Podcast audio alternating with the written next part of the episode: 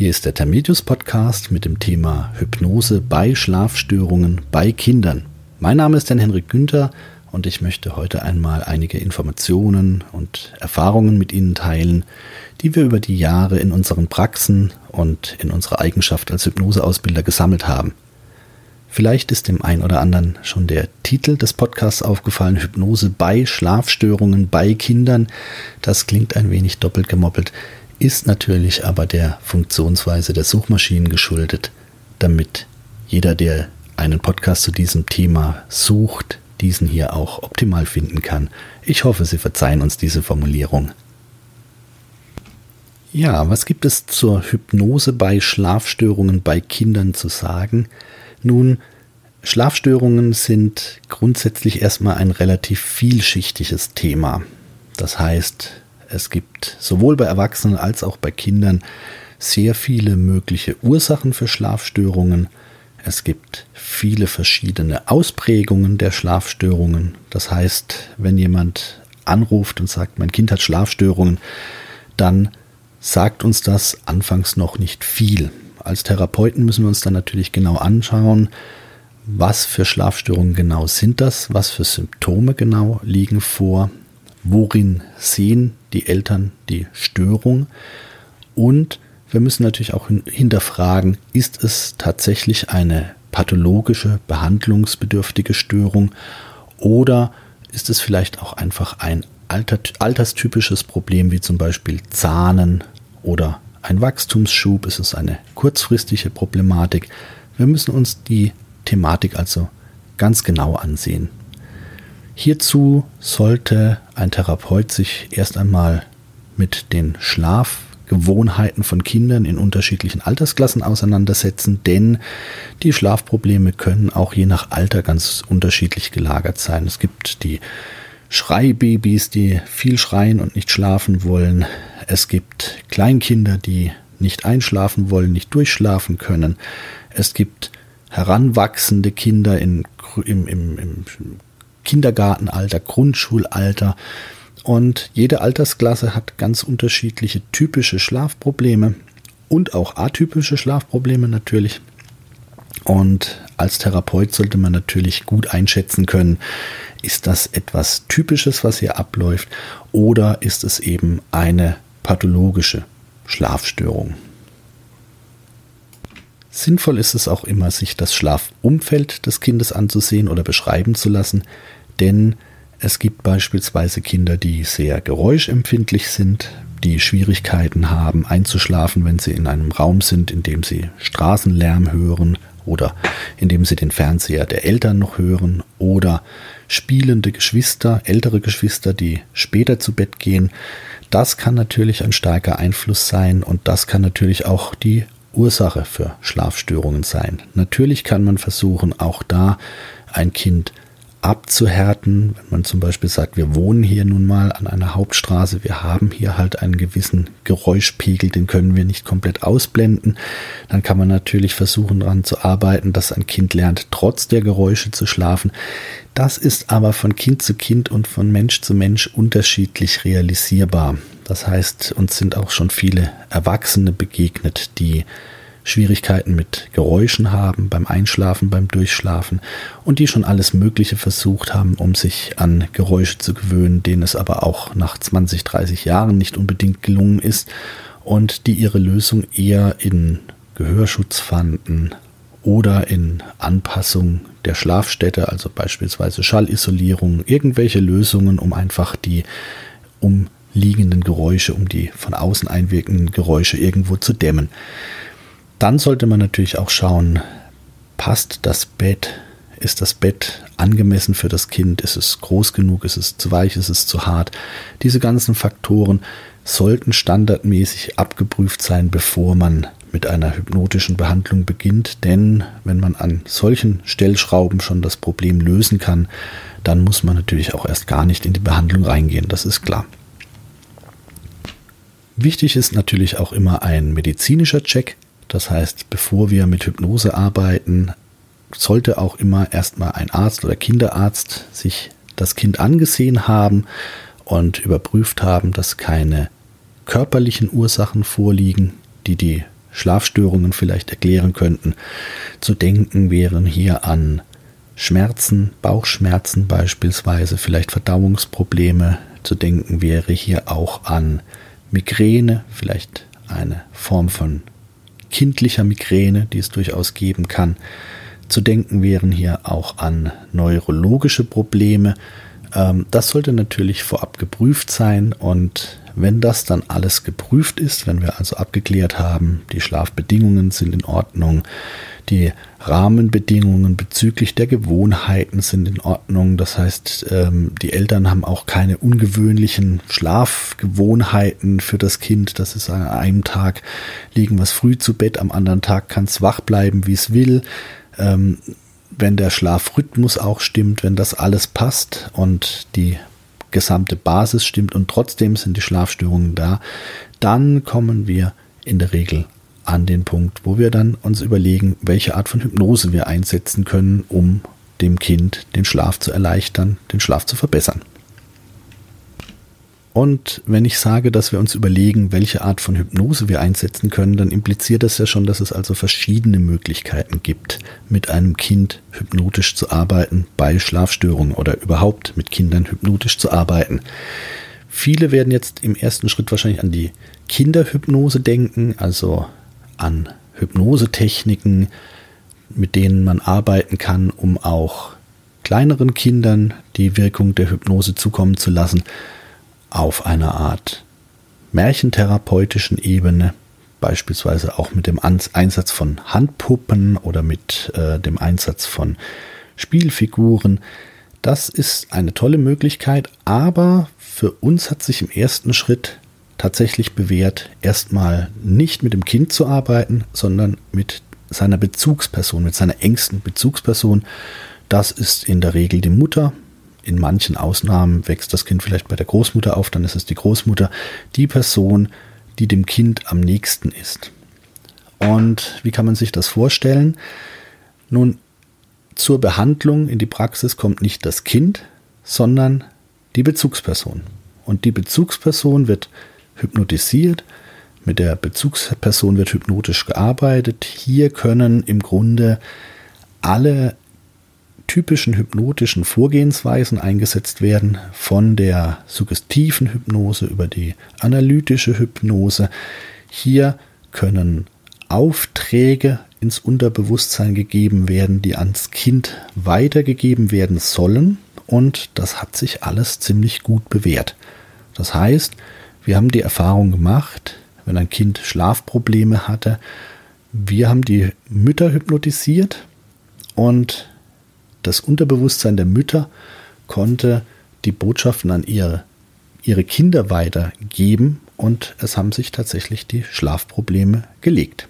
Ja, das Ganze lässt sich auf systemischer Ebene erklären, das Ganze lässt sich auf hypnotherapeutischer Ebene erklären und äh, der Vorteil in dieser Vorgehensweise liegt natürlich darin, dass wir dem Kind erstmal die therapeutische Arbeit und vor allem auch die Situation ersparen. Denn auch wenn wir noch so kinderlieb und kindgerecht sind, ist es trotzdem für ein Kind erstmal die Arbeit mit jemand Fremdem, vielleicht auch die Arbeit an einem Thema, das dem Kind unangenehm ist. Die Schlafstörungen haben daheim vielleicht schon zu reichlich Ärger geführt, zu reichlich Diskussionen, zu vielleicht sogar zu Schimpfen durch die Eltern. Und jetzt ist da jetzt plötzlich jemand wildfremdes und möchte mit dem Kind an dem Thema arbeiten. Das kann zu Abwehrhaltung führen. Das kann dazu führen, dass das Kind ja sich bedrängt fühlt von dem Thema. Das heißt, am allerschönsten ist es natürlich immer, wenn man dem Kind überhaupt so diese therapeutische Situation ersparen kann, wenn sich die Sache einfach so regeln lässt. Und das können wir eben über diese Stellvertretertechniken, über die Arbeit mit der Bezugsperson anbieten. Ja, sollten wir dennoch mit dem Kind arbeiten wollen, weil wir zum Beispiel feststellen, ja, eine direkte Arbeit wäre vielleicht doch sinnvoller, weil wir vielleicht feststellen, die indirekte Arbeit über die Bezugsperson entfaltet nicht die Wirkung, die wir uns wünschen oder vielleicht die Bezugsperson ist auch als Mensch nicht so optimal geeignet für eine solche Arbeit, denn dafür ist auch eine gewisse Offenheit schon vonnöten. Das heißt, wenn die Bezugsperson sagt, nein, nein, ich will auf, auf, nein, machen Sie mit dem Kind, ich will damit nichts zu tun haben, dann sollte man sich ja schon mal hinterfragen, warum macht das eine Bezugsperson. Aber manchmal ist es eben so, manchmal ist es tatsächlich sinnvoller, mit dem Kind selbst zu arbeiten. Ja, und dann schauen wir natürlich, wie alt ist das Kind, denn um kinderhypnotisch arbeiten zu können, sollte natürlich eine gewisse Ansprechbarkeit vorhanden sein. Das heißt, ich sage jetzt mal, bei ganz kleinen Kindern in der Altersklasse unter drei ist die Arbeit mit der Bezugsperson sowieso die einzige Option, denn die Arbeit mit dem Kind selbst ist da kaum möglich. Und je größer, je älter das Kind dann wird, desto mehr kann man sich durch die verschiedenen Ebenen der kinderhypnotischen Arbeit durchbewegen. Von einer sehr kindgerechten Märchen-Geschichtentherapie, das kann man mit Kindergartenkindern schon schön machen, da kann man zum Beispiel auch mit CDs arbeiten und kann einfache therapeutische, hypnotherapeutische Geschichten dem Kind vorlesen oder vorlesen lassen. Über die Arbeit, wie gesagt, mit Handpuppen, mit Spielfiguren, bis je älter, je größer und auch je reifer das Kind wird, bis hin immer mehr zu einer klassisch hypnotischen Arbeit, die dann auch der Arbeit mit Erwachsenen ähnelt. Uns persönlich sind schon Grundschüler begegnet, die schon sehr reif waren und sehr gut ansprechbar auf hypnotischer Ebene. Da kann man dann eine Hypnose durchführen, fast wie man, wenn sie bei einem Erwachsenen durchführen würde. Vielleicht etwas verkürzt. Bei Kindern arbeitet man oftmals nicht so lang, weil die Trancen bei den Kindern oftmals auch recht schnell wirken. Die Suggestionen wirken relativ schnell, die Arbeiten wirken relativ schnell. Es sind auch keine so intensiven langen Trancen notwendig, wie es bei Erwachsenen oft der Fall ist. Aber ähm, es kann durchaus sein, dass die Behandlung eines Achtjährigen dann ganz ähnlich ist wie die Behandlung eines Erwachsenen, vielleicht in einer gekürzteren Form. Wie gesagt, hier lassen sich auch hypnoanalytische Aspekte integrieren, hier lassen sich auch ursachenorientierte Aspekte integrieren. Hier kann man dann mit einem Kind auch an den Wurzeln seiner Thematik arbeiten. Hier kann man auch ähm, Symboldrama-Techniken einsetzen, wie beim Katatymen Bild erleben. Natürlich idealerweise abgestimmt auf das Weltbild des Kindes, jetzt nicht unbedingt die Höhle, die man betreten soll, sondern vielleicht eine etwas kindgerechtere Vorstellung, dass man sagt, hier ist ein Tor einer Ritterburg und das Tor öffnet sich jetzt mal und schau mal, wer da rauskommt, um dann die Fantasie des Kindes dazu zu animieren, eine Figur zu erschaffen, mit der man eine Lösung aushandeln kann. Ergänzend kann man natürlich noch eine Reihe von Techniken einsetzen, wobei ergänzend heißt manchmal auch stattdessen, denn ich kann auch mit Kindern eine einfache Form der Selbsthypnose üben, ähnlich des autogenen Trainings, beispielsweise meine Arme werden ganz schwer, meine Beine werden ganz schwer, mein Körper wird ganz locker, ich werde ganz locker und müde wenn ein Kind das mitmacht und durchführt und auch ein Stück weit für diese Arbeit geeignet ist, denn das ist auch immer ein bisschen typabhängig, dann kann ich durchaus auch schon bei Kindern ähm, eine Möglichkeit schaffen, dass das Kind selbst sich in den Schlaf führt, dass es selbst einen Weg find, findet, gerade auch wenn es selbst schlafen möchte. Es gibt ja durchaus Kinder, die nicht schlafen möchten, wenn sie nicht müde sind. Es gibt aber auch durchaus Kinder, die sagen, ich würde so gern schlafen, aber ich kann einfach nicht. Und gerade Kinder, die wirklich gern schlafen möchten, die auch wirklich selbst schon etwas dazu beitragen möchten, gut zu schlafen, mit denen kann man durchaus auch selbsthypnotische, entspannungstechnische Übungen erlernen und trainieren.